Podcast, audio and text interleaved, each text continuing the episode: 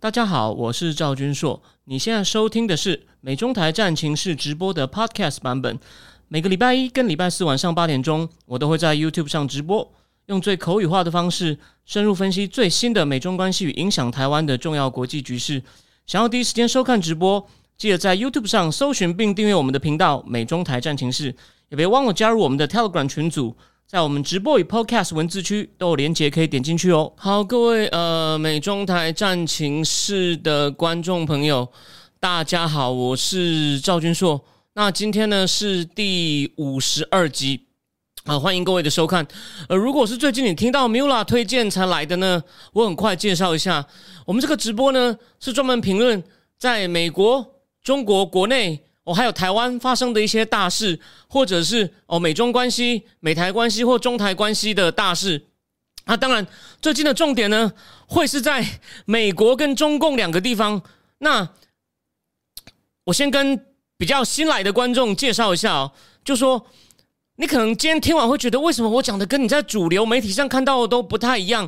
那对不起，我还是提醒大家一下，我东西会给你一些不一样的观点，而且。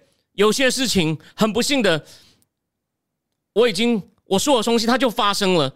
你可以回过头去看以前的标题，就会知道。我第二集的时候就说，拜登也是一个总加速师，他跟习近平同场较劲。然后呢，我在。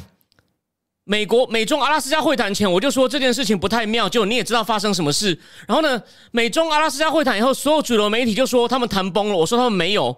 然后到天津会谈的时候呢，所有媒体又说哇，他们谈崩了，我还是跟各位讲没有。那很简单，王毅跟布林肯因为阿富汗事情已经又这两个礼拜就已经谈了两次了，你就知道了。然后关于病毒溯源，这是我们今天要谈的最后一个话题，我相信。如果你是被人家推荐，你可以问一下那个人，我是不是在节目里面已经讲了四五次，已经讲了四五次，不会有什么结果，结论不确定，请中共开放，跟当呼吁从 W H H O 进行第二阶段调查。所以呢，但是有一些主流分析又说，哇，美中到时候因为这个报告会闹得不可开交啊，还有人说这是一份核弹级的报告。我今天应该要放一下大嘴巴的那首歌。结果嘞，结果嘞，所以啊，当然你会好奇说，你是不是只是蒙到的？你有什么理由？你可以先听听看我这一集。我觉得不是，不是，不是靠 key 档喝浮水。我会很仔细的告诉你为什么我这样判断。我相信你在其他主流媒体或其他地方听不到这样的逻辑跟判断。但我也不是去靠什么特别的 source，我都是用公开的 source，也很多主流媒体。但我会提醒你一些他们忽略的地方。我们再套一句。War Room 就是 War Room 主持人是班农，就是川普时代的第一位所谓的白宫首席策略师，这是个为他设的职位。班农的节目里面呢，常常讲说，你要分清楚什么是 noise，什么是 signal。那我呢，就尽量从我也主流媒体我也看，我绝对不偏激，我只是从各种各式各样讯息里面帮你分辨什么是 noise，什么是 signal。到目前为止，如果有一路看下的人应该知道，就说我。我能够辨别出什么样的重视重要的 signal，然后告诉你事情会怎么样演变。目前很不幸在发生。好，那我们我们今天呢？好，大家晚安，进来的人晚安。我们呢就开始，我们就开始讲今天第一个主题呢。我也没有想到我会讲到艺人，但这件事绝对不单纯。他，我认为他最重要的呢是，这是个讯号，就是马云要正式。要正式被捕了，我当然要等多久不知道。那还有另外两个理由，我们等一下一起谈。最后我还会带大家，我们会一个一个字念一篇最新在官媒上、中国官媒上出现的类似评论文章，非常恐怖哦。你听完我念，你会觉得你真的恨不得，你可能会想到司马中原，就是恐怖哦，恐怖哦。对，然后呢，讲完马云，不讲完了赵薇跟。马云可能会被一锅端走之后呢？我们第二阶段还是要讲一下目前阿富汗的情势哦。大家不要以为你只是看到那个什么，你只是看到那个很戏剧性的有人追着飞机跑，有人从飞机有人从飞机上高空中掉下来，你以为那就是一两天类似几个电影场面？No，其实最后的撤退的二十几个小时呢，可能还是有些状况要注意，而且。就是你可能第一次看我的人，就我在上上集一开始我就故意用放电影来开场，我放的就是《黑鹰计划》。那我放完以后呢，真的有一篇英文媒体就说这是拜登的 Black Black Hawk Down moment 吗？他会是拜登面临类似黑鹰计划时刻吗？结果很不幸的，上礼拜四的节目，我下了节目以后还去参加另外一场 Mula 跟巴奇社长复查哦，讨论那本叫《美国秩序》，就是回顾川普时代，川普怎么崛起哦，他是要他要去实现什么政见的一本好书。到最后，我就跟复查说。老实说，这本书很棒，但是呢，眼前有更多大事，阿富汗很可能会再出，我不希望它发生，可能会出更严重的事。就没想到，我讲完不到一小时就发生爆炸案，十二个美军伤亡。所以呢，我们今天会来谈一下最后二十四小时，你还要注意什么？还有，你以为大致上都撤走了就没事吗？其实还有事情，我们也会一个一个讲。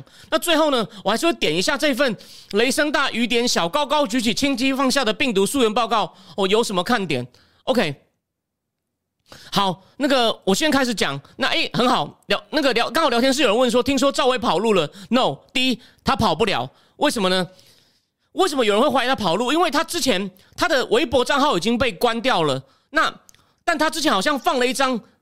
跟法国他们在法国买了酒庄的照片，就说：“哎，他是不是跑走了？”还有人绘声绘影说有看到他的私人航班的资料，是半夜两点多到。他说半夜两点多根本没有民用航班，所以呢，一定是赵薇自己租了飞机跑掉。But 今天最新的消息，赵薇在 IG 发了 IG，他微没有微博了，放了三张照片。哦，玩偶蓝天绿树，写道：“和爸妈一起聊天，好像自己没曾长大过，真好。”啊，他爸妈没跑啊，所以意思就是我在北京，而且呢，你以为这种时候谁会有心情写这种东西啊？那就是个暗号嘛，而且一个小时后就删文，而且据说呢，他在 IG 上的字界呢，也不是写赵薇的，我就写三个字，哈哈哈。你看，所以还算是有骨气嘛，还是想跟习近平呛虾？你以为你让我在网络上消失，你毁得了我吗？OK，那这重点来了，为什么会发生这个事情呢？就他现在身上到底发生什么事，我就不讲了。我想你看新闻都知道了，毕竟，但是呢。我认为最大的征兆就是它是什么的 signal，马云可能会被正式逮捕。那但是呢，在讲这个问题以前呢，我们先讲。我认为中共习近平好事不会做，做坏事他很厉害。其实你弄赵薇啊，第一他知名度高，但他可以达到有三个目的。第一个呢，就是拿赵薇开开刀，拿先找一只大的，开始全面的打击演艺界。那我等一下会继续讲细节。那我觉得之前的吴亦凡事件是个导火线，为什么呢？我等一下再讲。第二个就是呢，敲山震虎，就是我说的，赵薇是山，虎就是马云，准备要动马云。那他跟马云的关系，我等一下再讲。第三个还有第三个目的哦，就是让演艺界出于害怕，也响应所谓的共同富裕。这个我前几集节目有讲过，共同富裕听起来很好听，恐怖哦，就是类似公私合营。中共没有钱了，这个我前几集节目也反复讲过，他没有钱了，他可能要开始。超有钱人的财产呢？要调节高收入人群，我要他们多贡献国家。那这个呢？最后我就说了，我会念一篇今天在官媒上的评论。他真的总结了我这几期节目讲的东西，从从滴滴开始被整数开始，到打击那个线上线上教育等等，一路还有艺人，都说他从不讲在一篇文章里面，所以你就知道，他说我们要进行一场那篇文章的标题叫。整个社会都可以感受到一场深刻的变革在进行，所以呢，我认为有这三个目的哦。好，那我们现在就从第一个目的开始仔细来谈一谈哦。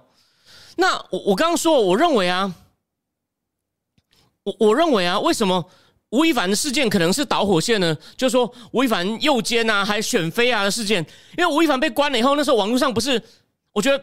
那些网民他的粉丝的反应呢，引起习近平的注意了。那粉丝不是说我们要去劫法场吗？我们人比我们有这么几百万歌迷，比解放军还多，怕什么？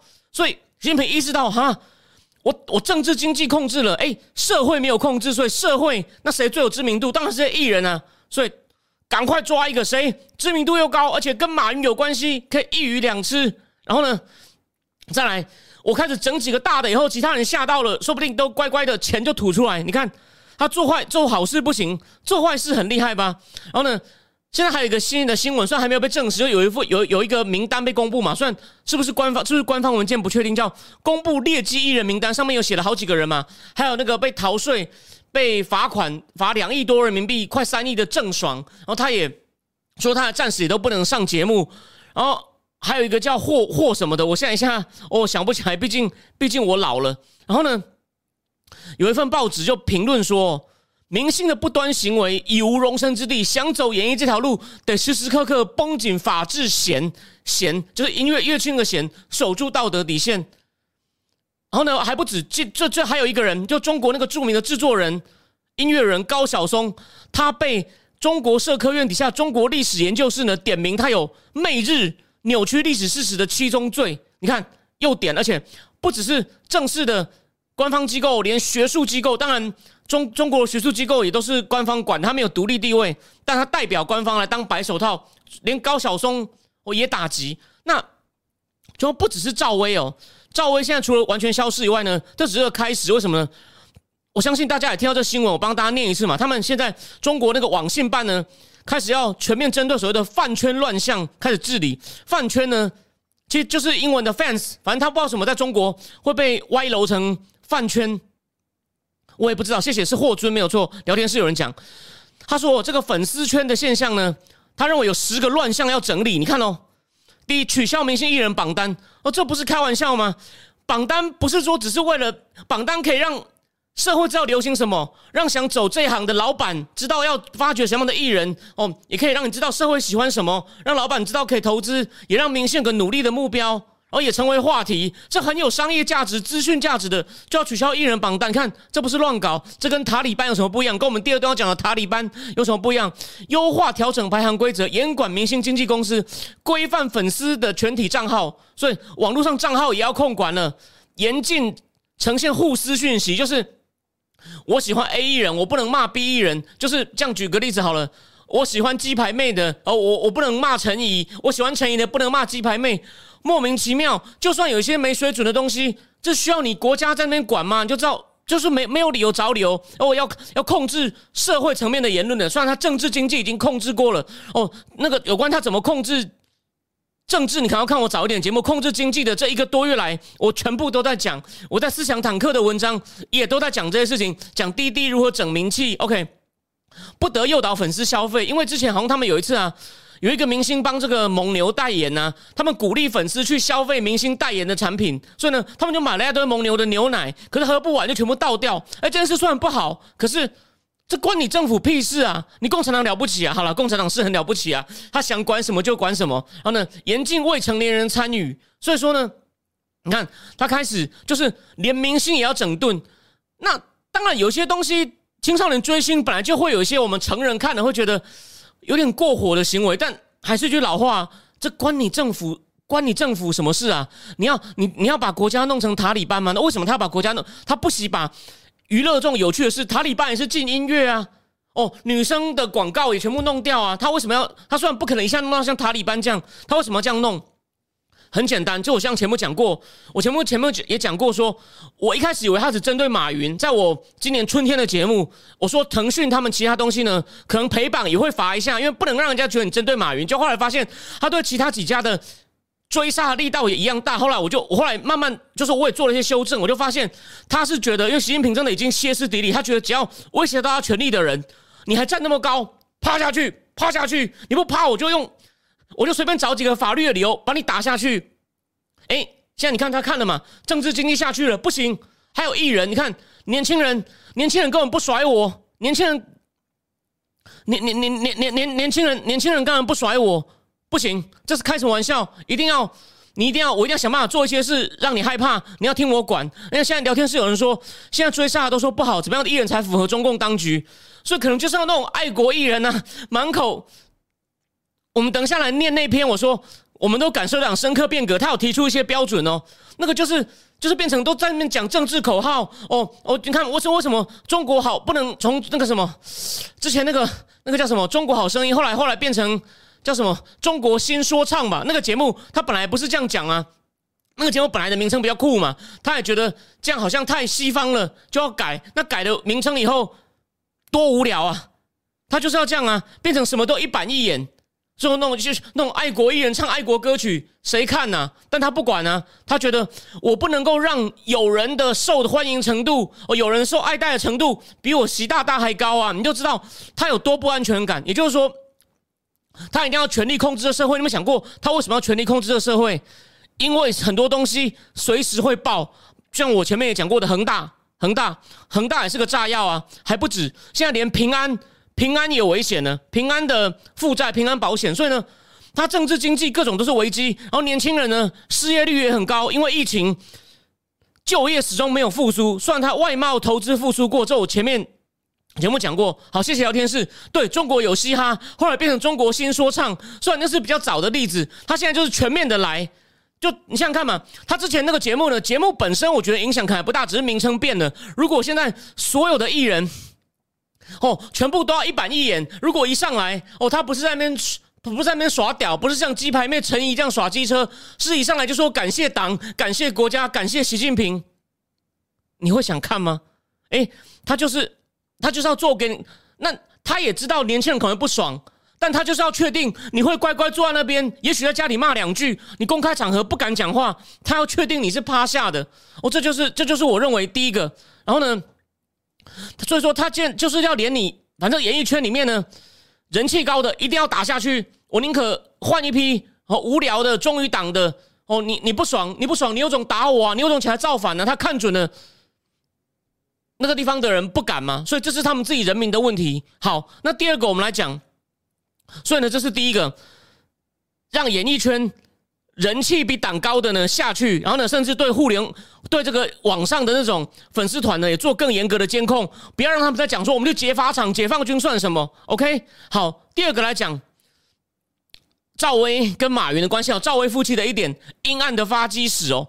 赵薇跟一个人叫黄有龙结婚哦，他们二零一四年入股阿里影业，哦是第二大股东，隔年股价大涨，他们夫妻的持股账面获利就一百五十七亿台币哦。然后他二零一六年呢有减持，他的股份占阿里从八点一四减到四点九七，套现入账十三亿人民币，也五十几亿台币哦。然后呢，二零一六年赵薇他以六千万人民币的自有资金，他去借了三十亿的资金。收购一家文化影视公司叫万家文化，百分之三十的股权，结果呢被认为他在乱操纵金融市场，被罚五年内不得进入证券市场。OK，那所以呢，那我先讲一下他的他的先生很有趣哦，他先生背景很神秘哦，据说以前当过深圳市市长许宗衡的司机。那许宗衡二零一一年就因为贪污等就落马就被办了，而且被判死刑。那时候黄有龙呢就被迫逃到新加坡。好几年没有回国，哎，可是他回国是不是摇身一变变成新加坡富豪了？所以有人就推断，这个没有办法没有办法证实哦。他接收了深圳市长许宗衡的海外财产，当然中共高官的财产很多藏在海外。我这边讲一点非正式但绝对可信的，就是我以前有朋友在温哥华住的时候，也考虑走走地产，就说一大堆。墙内来的有钱人哦，要开店要买东西，案子接不完。我也听过在加州的华人也是说嘛，那边的地产案子都接不完。然后郭文贵直播常常就从他五十七街的豪宅，就从阳台上说：“你看那栋，那栋谁买的？那栋谁买的？”所以啊，许宗衡可能藏在新加坡，这个也有。以前有一次郭文贵直播的时候呢，就有人 call in 进来，他的声音听起来啊，真的很像那种专业人士对政治没兴趣的。当然这是我主观判断，他就说。我本来对政治没兴趣，我就是处理金融的。我看到新加坡有那么多很奇怪的钱进来，后呢，我终于我听了你的节目，我才知道这是我是怎么一回事。所以你就知道，所以这个这个这个黄有龙呢，可能是拿了许宗衡的钱，然后跟赵薇就结婚。好，这只是第一个哦。但再来一件事情呢，就我要讲一点比较细的，会讲一些你可能不熟的中国政治家人名，因为他不是到最顶尖的。有有传言说赵薇也涉及周江勇案，谁是周江勇呢？他也是刚落马、刚被查办的杭州市委书记哦。当然，你可能会说他只是个市，但是我相信你有去过杭州，连我自己去啊。我坦白说，大陆虽然各个城市市中心还蛮繁华，楼很高，店很新，建筑很新，有些盖的不错，可是呢，大陆的城市普遍比较脏。哎，杭州真的相当干净。市容很好，甚至比台北还干净。但你也知道嘛，它西湖附近真的很漂亮，都是名店、跑车店、LV。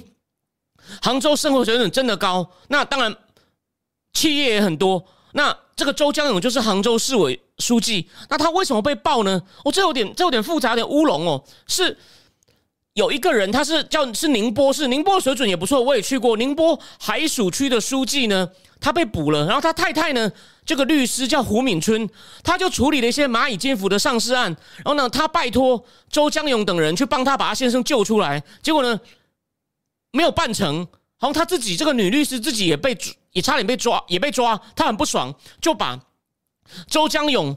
他不但炒房，而且呢，他跟他们姐弟，他姐弟都在房地产公司工作，跟跟当市委书记的周江勇勾结炒房。他们呢有买蚂蚁金服，好买了五亿股，而且连大陆一个很权威的财经杂志，我以前在的时候也会看哦，也指出周江勇为何被查。哦，根据因为他涉嫌在当地一家 IPO 公司 IPO 前突击入股，当地一家公司 IPO，这还有谁？这个。套句我以前常用的老话，忠孝东路卖玉兰花都知道，就是马云呐。所以说呢，然后其实哦，据说连赵薇他也有入股，他据说因为他自己五年不能入证券市场嘛，是用他妈妈的名字入股的。然后据说李连杰也入股，所以据说李连杰也是下一个被打击的对象。所以说，而且呢，赵薇跟马云的关系其实非常好哦。有一个说法是。比尔盖茨请马云吃饭的时候，连他先生都有去作陪哦。虽然马云后来前几年看到风向不对，有出来说我跟赵薇没有很熟，见面不到十次，但这是这是欲盖弥彰哦，基本上是是欲盖欲盖弥彰。然后呢，所以呢，而且呢，要提醒大家哦，这个周江勇其实本来被认为是习近平的人马哦，习近平的人马被认为叫枝江新军哦，为什么呢？因为他在浙江待的时候呢。他在那时候报纸上有个专栏叫“浙叫之江新语”哦，然后呢，负责的人，然后呢，所以呢，他在浙江，他比较跟他比较熟的，那时候在底下当官的，后来很多都高升，包括现在的重庆市委书记陈明尔、北京市长、北京书记蔡奇、上海的书记李强，都是枝江新军。然后呢，河南水灾我之前讲过，河南水灾，郑州市委书记跟河南市委书记也是枝江新军。然后这个呢，这个。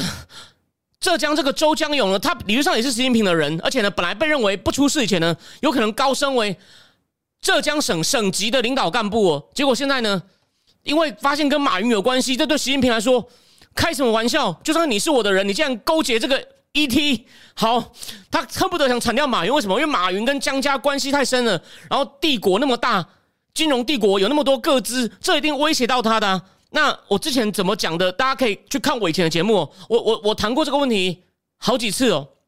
好，所以你看赵薇跟马云有关系，所以敲山震虎啊！你马云，我告诉你，他可能虽然之前他很久没有公开露面了，有一次放了一个影片露面，看起来很憔悴，也不是正式露面，所以呢，我看是没机会了。可能下次就是公开证实他被逮捕，我我认为是这样。我们来看看对不对哦？这个我没有把握，但是。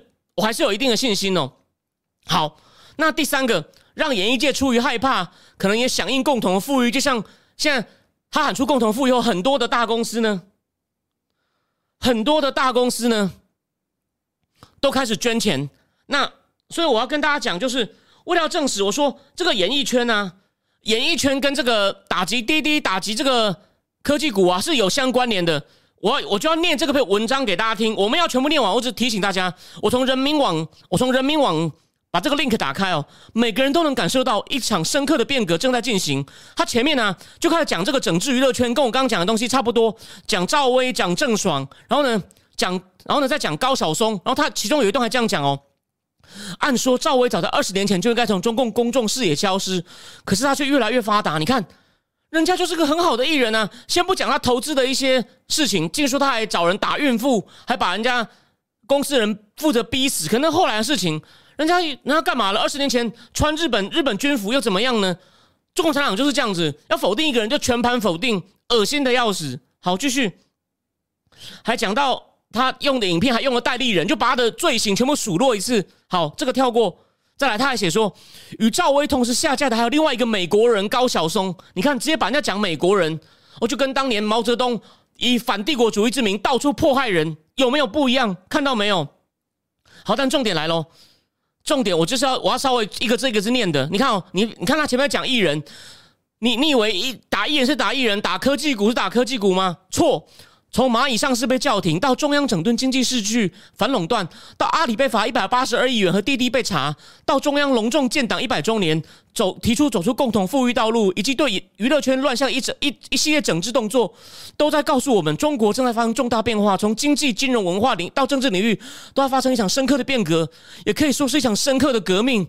革命哎，恐怖吧？还有，这是一次从资本集团向人民群众的回归，是一次以资本为中心向以人民为中心的变革。请问一下，以前文化大革命，以前什么三反五反，是不是以人民人人民为名义开始在那乱搞？有没有感到一点恐怖？这场深刻的变革也是一次回归，向着共产党的初心回归，向着人民为中心回归，向着社会主义本质回归。看到没有？不演了吧？这次变革将。调荡一切尘埃，让资本市场不再成为资本家一夜暴富的殿堂。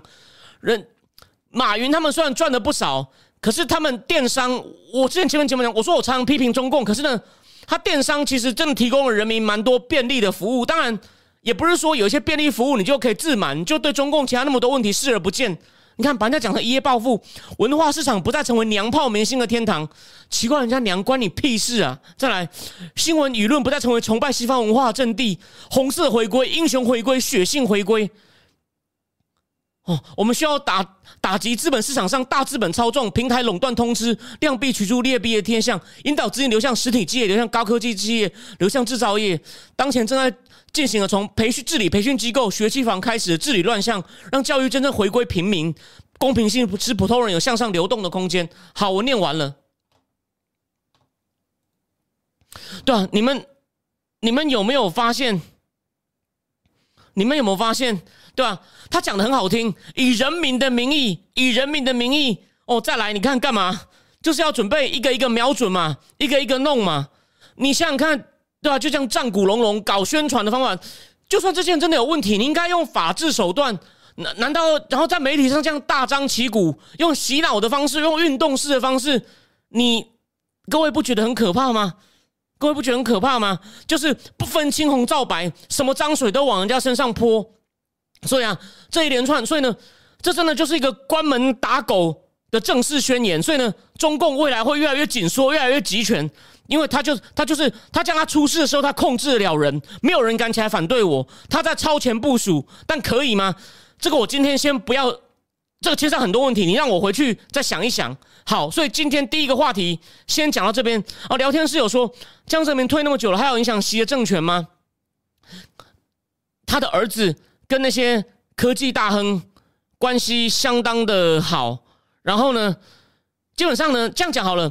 习近平上来后，他其实发现背后真正的老板是什么呢？是这个问题很好，是江曾江泽民、曾庆红、朱镕基还有王岐山的联盟。那个王跟朱跟就不是他的人，可是呢，跟他是他们是合作的。王跟朱控制金融，控制金融经济。哦，王岐山后来还有中纪委，还有还可以反腐。就王是控制金融经济。的大亨，然后呢，江江跟江跟朱呢，他们其实江江早期呢，他在背后其实胡锦涛根本就是没有实权，很多事都是胡锦涛那时候在一起九个常委，很多好几个都江的人，江透过这些人，那这些人呢，基本上都跟中国就是二零一零年这个 decade 比较早的时候，那些科技科技。科技甚至房地产大亨都有很多关系，所以习近平是这一块是比较弱的。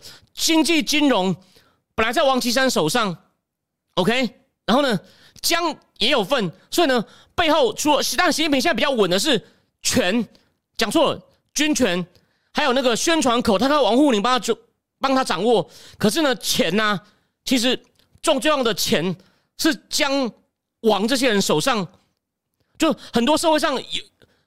不敢说有钱有势，虽然不是有有权，可能的确习近平慢慢弄在手上了。有钱有势的人跟姜王的关系很深，所以习近平现在就很忌惮这些人。所以他打滴滴啊，因为什么？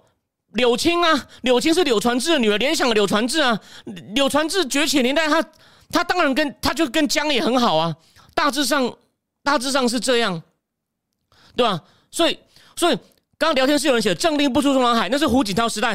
习近平有他的办法，这是习近平的政令啊。习近平的确政令有办法出中南海，可是呢，他的政令基本上大部分都烂的啊，是总加速师啊。就是他虽然这个方法能短期巩固他的权力，可是不要说长期了，稍微长一点，跨过这个短期，我讲的短期是指几个月哦，大概半年来看，这些恶果就会让中国的国力更衰退，人民生活更苦。虽然人民还不敢反抗，所以为什么？这个总加速师真的是取得好啊，取取取取得好，取得好，好。那所以呢，所以呢，我第一阶段的话题呢，就先讲到，就先就先讲到，就先讲到这里。好，我我换一下标题。第二个呢，我们来讲一下这个阿富汗的乱局哦。除了上礼拜，就是礼拜四，我下节目也说，一定会有很多，还有一些新的事情，我会帮大家密切注意。结果就不幸发生爆炸。就是有伊斯兰国的，还是混过塔利班的检查站，我炸死了快两百个平民，伤亡超过两百个，美军不幸十三个人死亡。今天棺木回到美国，拜登也去了嘛？就送美军还在那边看表，真的是个瞎老头。但今天早上其实又出事了，只是还好没伤亡，谢天谢地。美军的反飞弹防卫系统拦截了五枚射向机场的飞弹，目前谁射的不知道。阿富汗当地的新闻社说，飞弹是一台从一台车的后座发出的，而且呢。它不止发到机场了，还有发到首都的其他地方。然后今天还有个很瞎的消息：美国大学阿富汗分校的师生呢，就可布尔美国大学的师生加校友一千人还出不去，而且呢，他们本来要走的，所以名单还交给了塔利班检查站。你会不会很想讲恐怖哦，恐怖哦？所以呢，先讲哦，大家也知道，这个上次上礼拜人肉炸弹呢，是伊斯兰国呼罗珊，它是伊斯兰国在阿富汗境内成立的组织。搞的，可是呢，他有很强的动力，还要继续搞事情。为什么？第一，第一，他认为啊，塔利班跟美军协商，去年他们签了和平协定嘛，还跟美国协商撤军，保持密切沟通，这是一种叛教，因为他觉得美国就是撒旦，是毁灭伊斯兰世界的。哦，这是这是这是第一个。然后第二个呢？塔利班其实八月十五进入可布尔接管监狱以后呢，就处决了关在里面这个伊斯兰国的前领导人，他叫做 Omar Khorasani。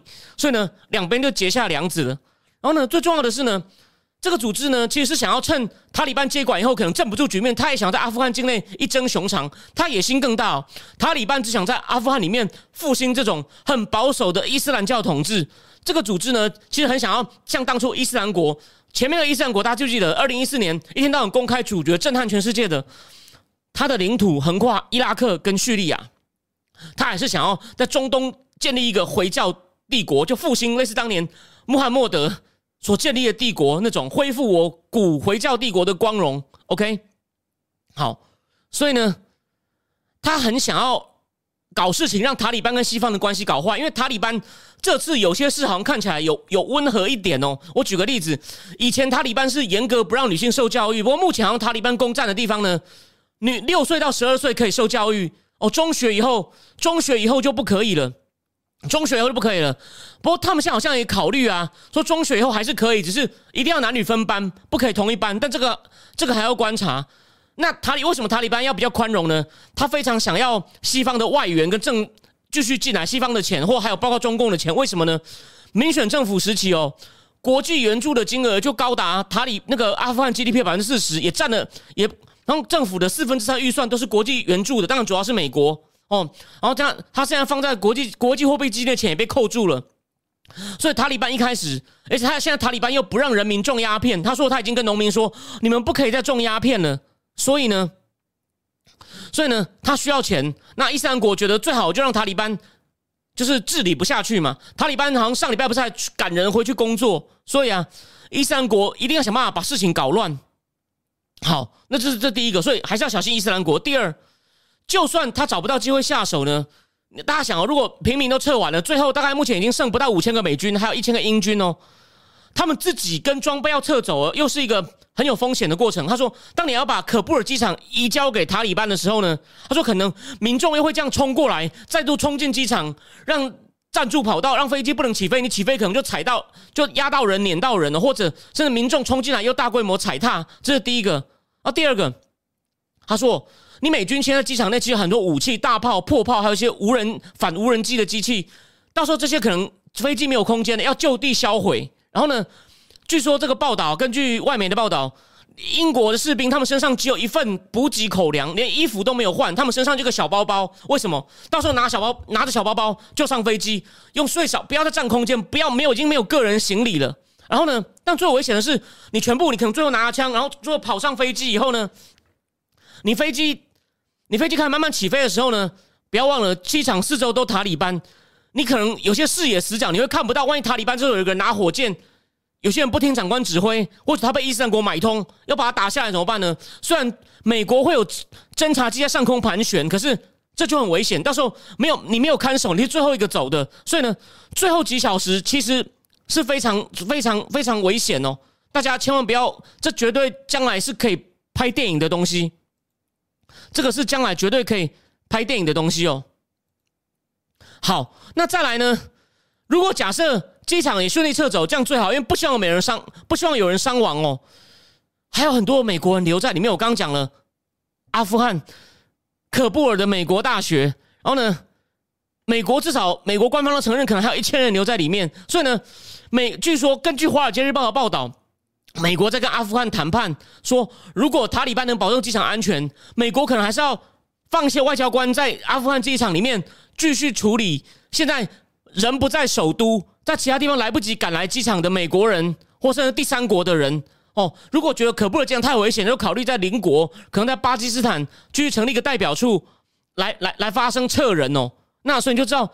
根本情况就还没处理完，那么想过这中间如果有人被塔利班比较激进的人管不听的人杀掉或虐待怎么办？而且我刚补充一点哦，伊斯兰国他那种搞事情可能提供武器教他们怎么样当恐怖分子的，是他跟塔利班那个盟友，他广义上属于塔利班，可他不是真正属于塔利班，一个叫 Haqqani Network。Haqqani 呢，他们就是一个就是一个恐怖组织哦，非常的凶残。然后呢，他现在跟塔利班合作。所以呢，但他也提供伊斯兰国很多呼罗珊 I ISIS K 技术指导。那所以呢，这个 Haqqani Network 呢，他们是有可能去杀美国人的。那这个 Haqqani Network 的领导人呢，是老老哈甘尼的儿子，他可能也会在塔利班政府里面担任要职或者主控，就是那种情报啊、武力啊。所以还有很多美国人甚至其他欧洲人留在里面呢，哦，是非常的危险的。所以只要再出事呢。我可以跟各位讲，拜登呢，他明年其中选举应该会惨败，惨败呢就有可能会被弹劾，因为现在连有些共和党不是挺川的建制派呢，都认为拜登应该被 remove from office，应该辞职或被弹劾。然后呢，先不管民主党的人是的确还轻描淡写说本来就应该撤啊，他们说法拜登很像。你就像我有一集讲说，拜登一直在推责任，为什么？他知道右派的人已经。怎么讲都没有用了，他就讲一些那种本来就只能降位，怎么会撤退？那不混乱的民主党同情他的人就会这样讲，他就是只能回去巩固基本盘了。那除了左边跟右边以外呢？但关键在哪里？Independent 不属自认为不属于两党的选民呢？目前他在这边的民调也掉非常多，因为被认为是无能哦，害美国人，害美国人阵亡。所以呢，这些。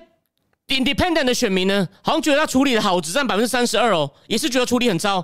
会在就是当年川普关键半夜票忽然很多，然后川让川普输掉那些摇摆州呢，会让明年民主党可能就是丢掉两院哦。所以就说这样讲哦，我还是希望美国人平平安安。但万一出事的话呢，如果美军就算撤走没事，或撤的时候又出事，然后之后美国人又出事的话呢？我基本上呢，因为右派跟中间派 Independent 选民非常不爽，拜登明年基本上会有很大的政治危机哦。我这是确定的，但我还是希望他是因为别的危机，因为美国不只是只有这个危机，还有很多通膨危机、治安危机、移民危机，这个有机有机会讲哦。我们希望美国人平平安安，但万一万一又发生我上类似我上礼拜我预告发生的话，那美国政治也会出现类似。真的，美国政治会发生很大地震式的变化哦。那最后，最后我们来讲一下，我们最后再就说为什么会败。我前面几节几节我们已经讲过，这是我们补充一个最新的消息哦。我上网做了一些功课，才发现拜登正式宣布要撤军是四月十四、四月十三。USA Today 就有讲一件事，说三月的时候呢，我又多一个 source，就是参谋总长米利呢就跟他讲，就讲的好像很激动哦，几乎是类似声泪俱下说。可能会很快撑不住，你看就不理啊，就一厢情愿呢。虽然拜登当副总统的时候呢，就是一直主张撤军，这符合他一贯主张，也没有，其实也没有人在批评他这一点。川普也说要撤，可是他这种撤法就是那种无能的形象，不只是右派，连美国独立选民也这么认为了。OK，然后呢，所以果然他从五月开始撤，然后呢，七月初更好笑，半夜偷偷溜走，没有通知阿富汗籍的指挥官，就从那个巴格兰基地撤走。这样给撤走以后呢，本来还能够跟塔里巴、巴里班打的不错的那个阿富汗的特种部队哦，他说。后来啊，我们每次僵持不下的时候，以前会空空军会来，就把塔利班轰得一塌糊涂。现在没有了，我们也打不下去了，就是唯一能打的特种部队打不下去了，所以就兵败如山倒啊。所以他自己造成的，就因为为什么呢？因为不只是美军撤走，连一万七千名包商从五月开始就撤得非常快，所以直升机根本就没有人维修了。阿富汗自己。自己人，他们以前是用二制直升机，他们自己的人不太会修美军那种很精密的直升机。OK，那其实最重要另外一个很少人指出的，就是拜登政府其实都还很注重内政议题。根本阿富汗在在两个礼拜前每天都丢好几个省的时候，拜登每天大卫营度假，在那庆祝哦，基建法案终于六十九票哦，比比参议院需要的那个什么六十票还多九票，我终于达到两党一致，因为他一直希望能通过一些法案是两党一致 （bipartisan）。所以他根本不当一回事，而且就连出事以后，我之前讲过了嘛，共和党众议院党鞭马卡提大骂佩洛西，根本不管阿富汗的事情，一直在那边协商。另外那个三点五兆的预算案的大纲，要先通过这个预算案的大纲，然后呢再仔细拟定支出计划。佩洛西根本不管阿富汗的事情。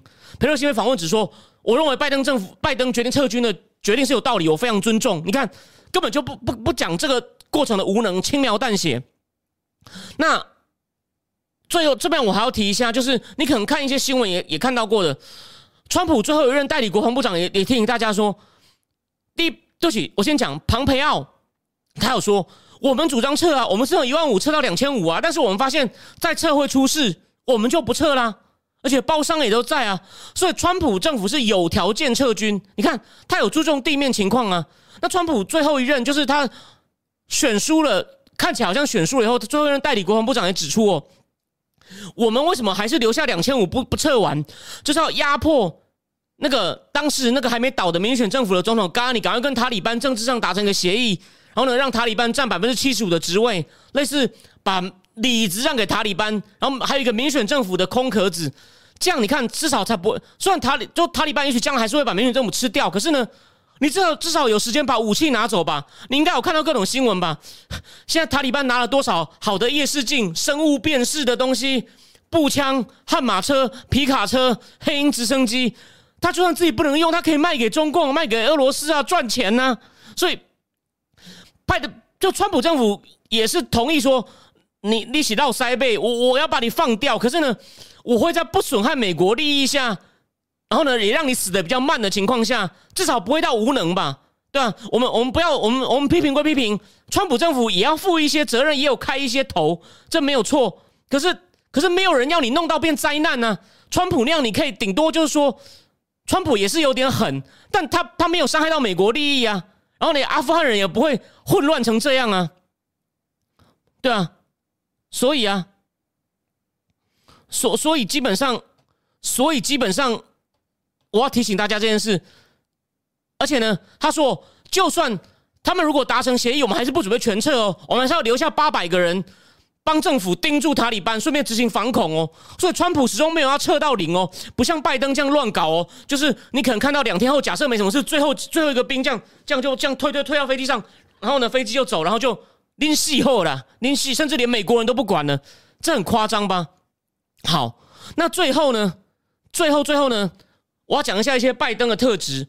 我今天带了这本书哦，这本书真的写的很好哦。因为这个这个欧义文呢是纽约客的大名记者，他文笔相当好哦。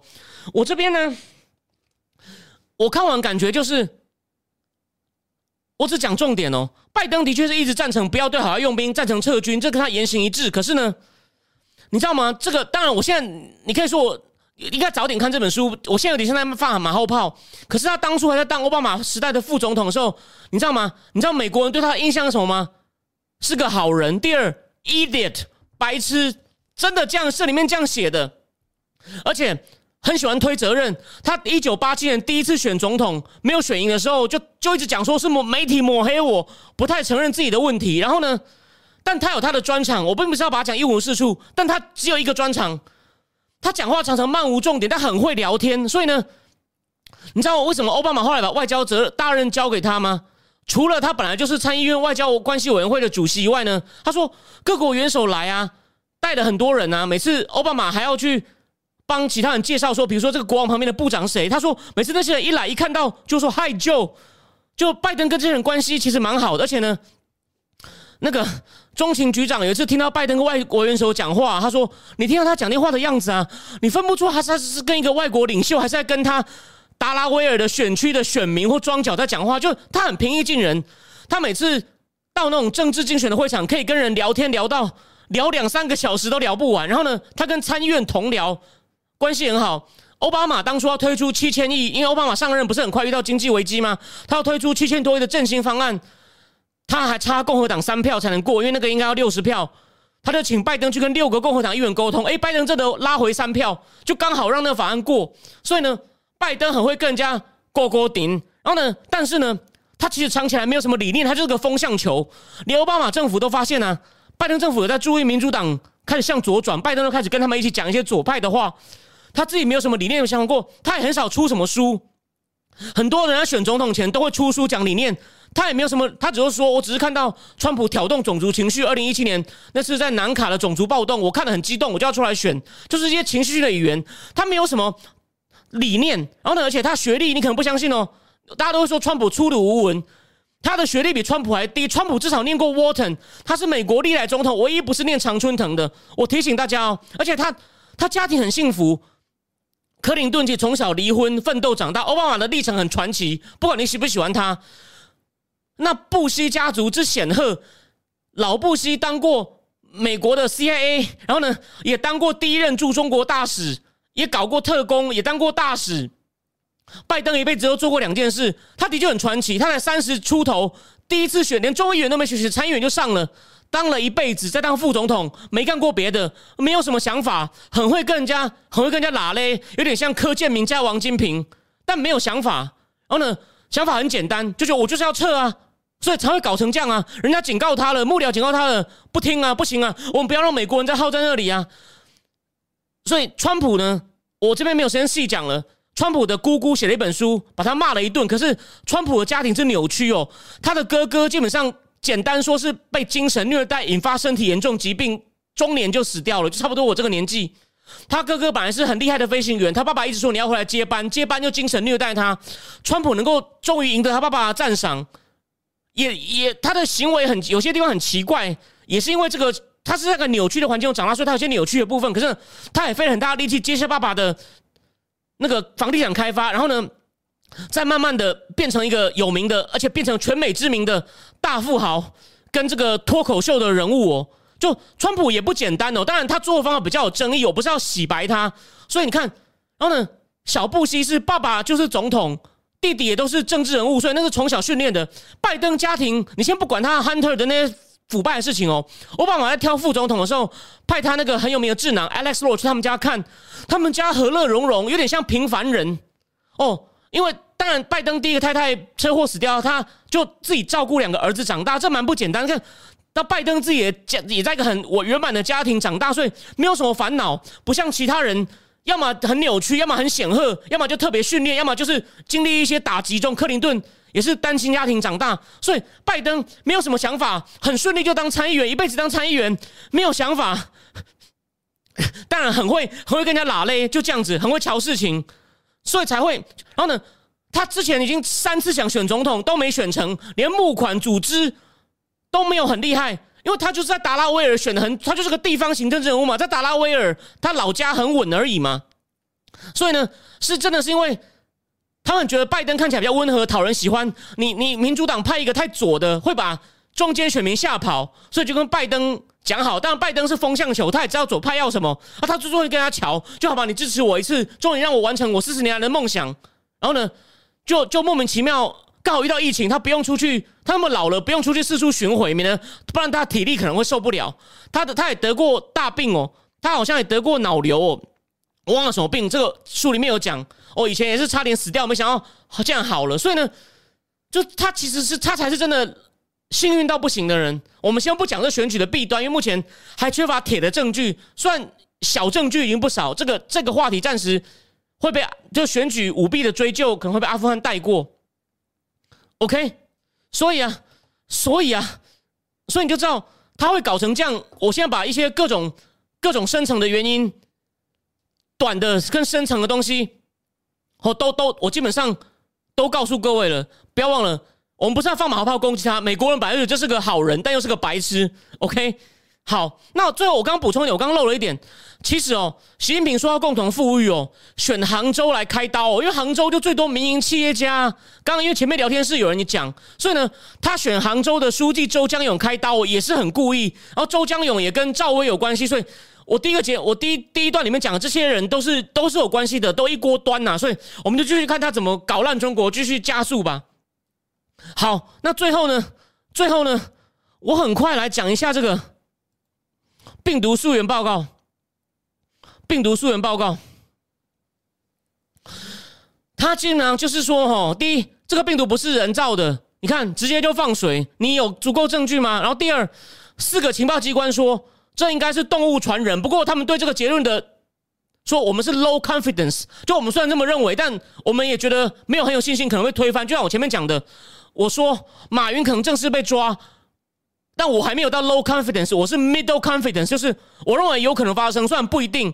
你看四个情报机关说 low confidence，他讲的东西没讲，然后只有一个情报机关说我们认为是实验室泄露，我们是有 middle confidence。然后呢？所以重点就是模棱两可，不知道中共不配合啊！奇怪，中共不配合，你又不是今天才知道，所以做这个报告根本就是虚应故事啊！他根本不想就责。我之前回到我一开始推销自己节目的时候，我有讲说，我会从一些客观事实判断，并不是说我故意要讲一些偏激或跟主流不一样的结论。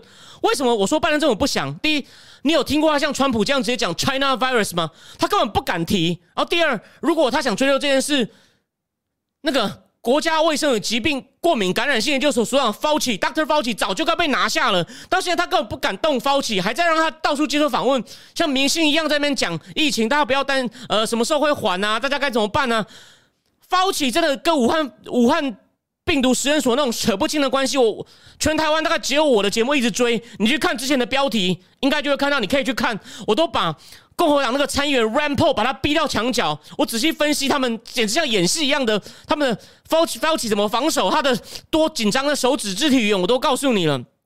他不根本不敢动 Fauci，然后呢，也不从来不讲不讲中共。虽然国务卿有稍微批评一下，可是也都轻轻放下。你就知道他怎么可能忽然讲一个很高的结论，说一定跟你实验室有关系。这就是我说，我是用一些合理的正事实来做出我的判断，然后呢，跟然后做成跟主流不一样的结论。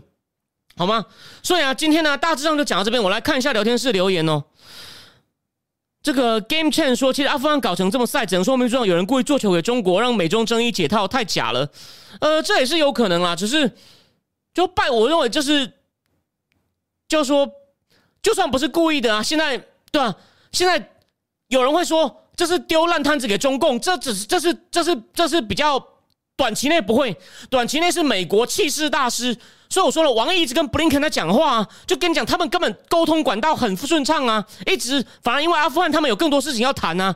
中共反过来跟美国说：“哎，你不要搞乱哦，你不要丢烂摊子给我。”然后呢，而且顺便嘲讽一下你们无能。然后呢，顺便再谈其他事情，又发现短期内是给中共筹码的哦，短期内哦，然后。然后呢？柠檬皮皮说：“美国又回到小布希时代反恐，中国能喘口气了。不得不让人联想到 ISS，ISS 是中共策动，而且他们的武器都中国提供，本来就一直关系密切。他们的确有可能是不想美军走啊，因为他不想美军走，只要他还在，他就可以继续一方面批评塔利班，一方面呢故意搞事，弄起正当性。我们就是要把美军，我们美军在，我们就可以杀，就像当初他们在原来的伊斯兰国一点零。”一样啊，没有错。这边顺便讲一下，关键评论网跟我邀稿，就写我要负责写，因为是九一二十周年，我不是要写美国部分，我是要写中共趁机做大。所以柠檬柠檬柠檬波波，你看我接到这个邀稿啊，所以你讲的东西是有道理的。OK，大大大滴滴说，福奇最近上各大媒体，美国乡民干翻。右派是已经很不爽，可是左派还是很多人把他当英雄啊，这真的是很无奈。左交就是不行啊，左交就是不行，对啊。那 Mason 问我说：“为什么布林肯和拜登对中共那么客气？”呃，我前面有讲过，就说这个呢，我也是从看了很多脸书上的对话，看一些比较挺拜登的人，或看了一些拜登这种官员受访，就我后来才忽然恍然大悟，是他们这个我前面讲过，我就说。他们觉得川普那么强硬啊，会会搞出冲突来。他们认为我们是在竞争，我们要没有冲突的竞争，所以他们觉得我们要好好先教化中共，你懂吗？可教化，左派就是这么天真，他们觉得中共可教化。然后川普这就牵涉到这个，今天没有时间仔细讲。我前面也讲过，我说国际关系有分现实主义跟理想主义。拜登他们就是觉得以规则为原则，以法治盟邦大家讲好，大家和乐融融。去教坏朋友、坏小朋友，川普，大家不要想太复杂理论哦。简单讲，就川普就是讲好了。我们还是讲一点理论好。最后，那个国际现实主义大师、芝加哥大学的 John Mersmeyer，他讲五个前提。我今天很快讲，国际关系是无政府状态，你只能够虽然够细苗靠自己。第二，每个国家都有一些攻击人的能力，虽然这个能力差很多。第三，我们不知道。别的国家在想什么？所以第四，在他可能攻击我，我不知道他想什么情况下，每个国家要求的事情就是 survive。虽然这听起来都很简单，但你仔细讲。然后第五，每个国家会以最有成本最低的方法让自己 survive。所以呢，你听完这听起来像陈腔滥调，但仔细又说，在国际关系这种危险无政府，你不知道对方想什么，人家可能攻击你的状态。你就只能像川普，至少对中共这种看起来特别危险、特别不知道他想什么的，或者像其他那种独裁者流氓，川普就是干你娘，你后大力气矿买啊，你唔听外围的气矿买啊，对吧？就直接先把棒子拿起来。但你愿意听话，川普就开始甜言蜜语，然后民进民主党就说他在勾结独裁者。其实他是有策略的，你可以不喜欢，但你不能够把他抹黑成他去讨好独裁者。他这样做是他那种商场的手法带过来，对吧？就是。I have something to discuss with you。哦，我们坐下来啉酒，好好来抬杠。哦，你别听哦，你别听哦。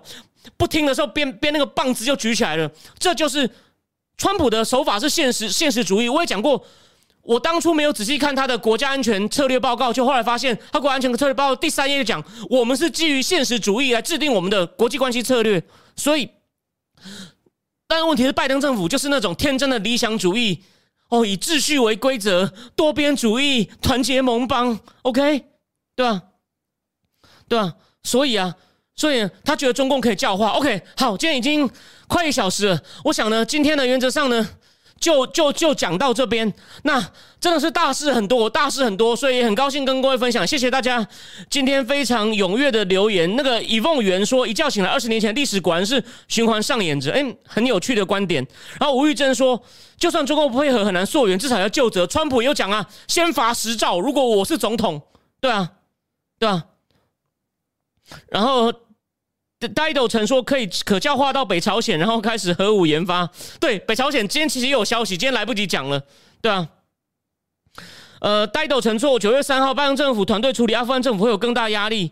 呃，我不知道为什么你会说九月三号，但没关系，就是我只是念给大家听，有趣有趣的观点。OK，好，那今天上讲到这边，我相信下礼拜一我看应该又会有，对不起，呃，那个礼礼拜四又又会有又会有大事。好，那但我们还是希望美国人平平安安哦。拜登因为其他事情搞砸，而不是这件事情。OK，好，那今天就先讲到这边，非常谢谢大家，我们三天后再见，晚安。